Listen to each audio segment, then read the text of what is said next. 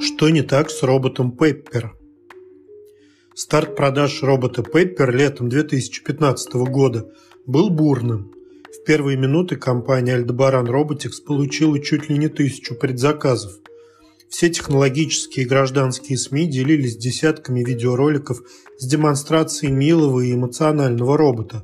Рассказывали, как много он умеет, какой он умный и живописный, какая у него гибкость рук и сияние глаз. В эти дни казалось, что при цене андроида в 2000 долларов начнется массовая мировая роботизация.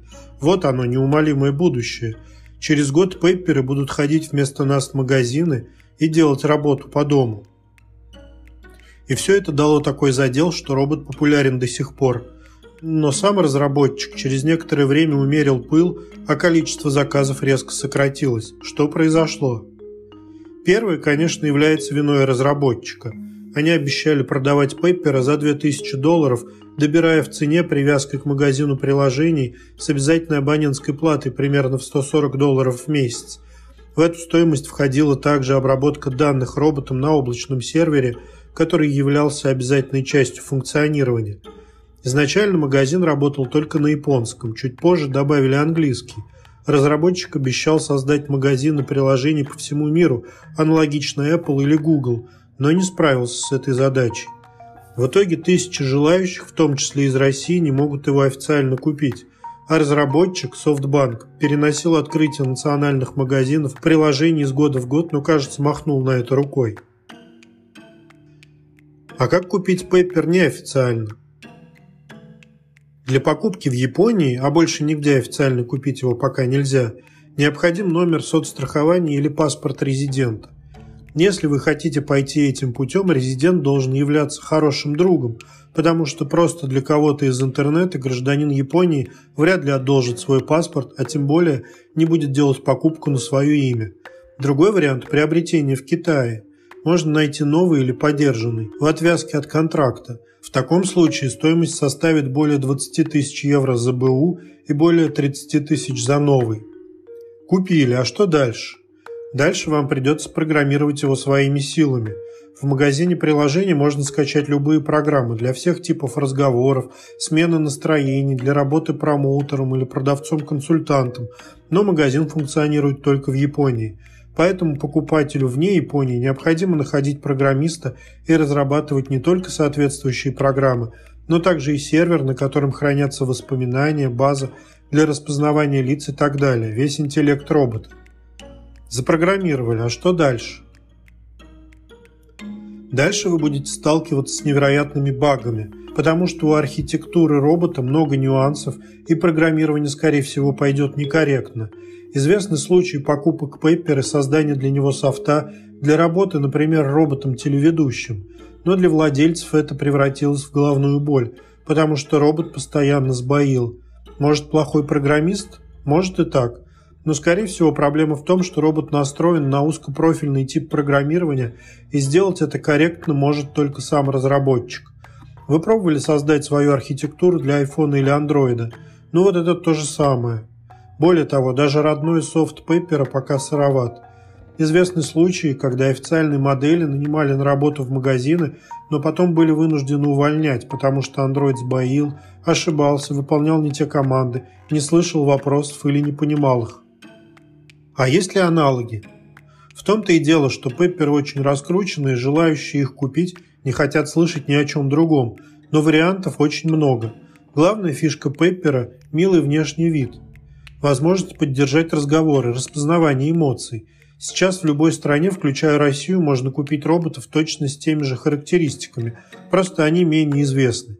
А если вы хотите конкретный тип лица для робота, чтобы у него были анимированные глаза, вы можете заказать их у любого зарубежного или российского разработчика. Возможно оснастить робота подвижными руками, распознаванием лиц, эмоций и большой базой для общения. Самым продвинутым, но и самым дорогим на сегодня является испанский Android RIMC. Это робот ростом 165 см, который шагает. Он может подняться по лестнице, перешагнуть порог или незначительные препятствия, а его батареи хватит на 2-3 часа автономной работы. А что Пеппер вообще умеет? Глядя на рекламные ролики, можно подумать, что Пеппер является полноценным домашним помощником Но это не так. Главная его способность общения. По сути, он несет терапевтический эффект.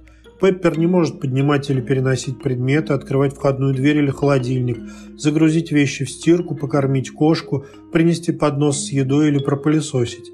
Таким функционалом обладает робот Stretch от Hello Robot, стоящий от 17 900 долларов, но Stretch не слишком изящен.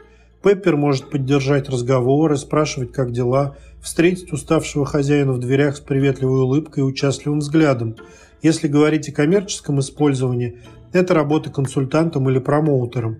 Пеппер даже не умеет перешагнуть порог, потому что передвигается на колесах, а не шагами. Если вы покупаете его в офис с порогами, он только и сможет что ездить по одной комнате.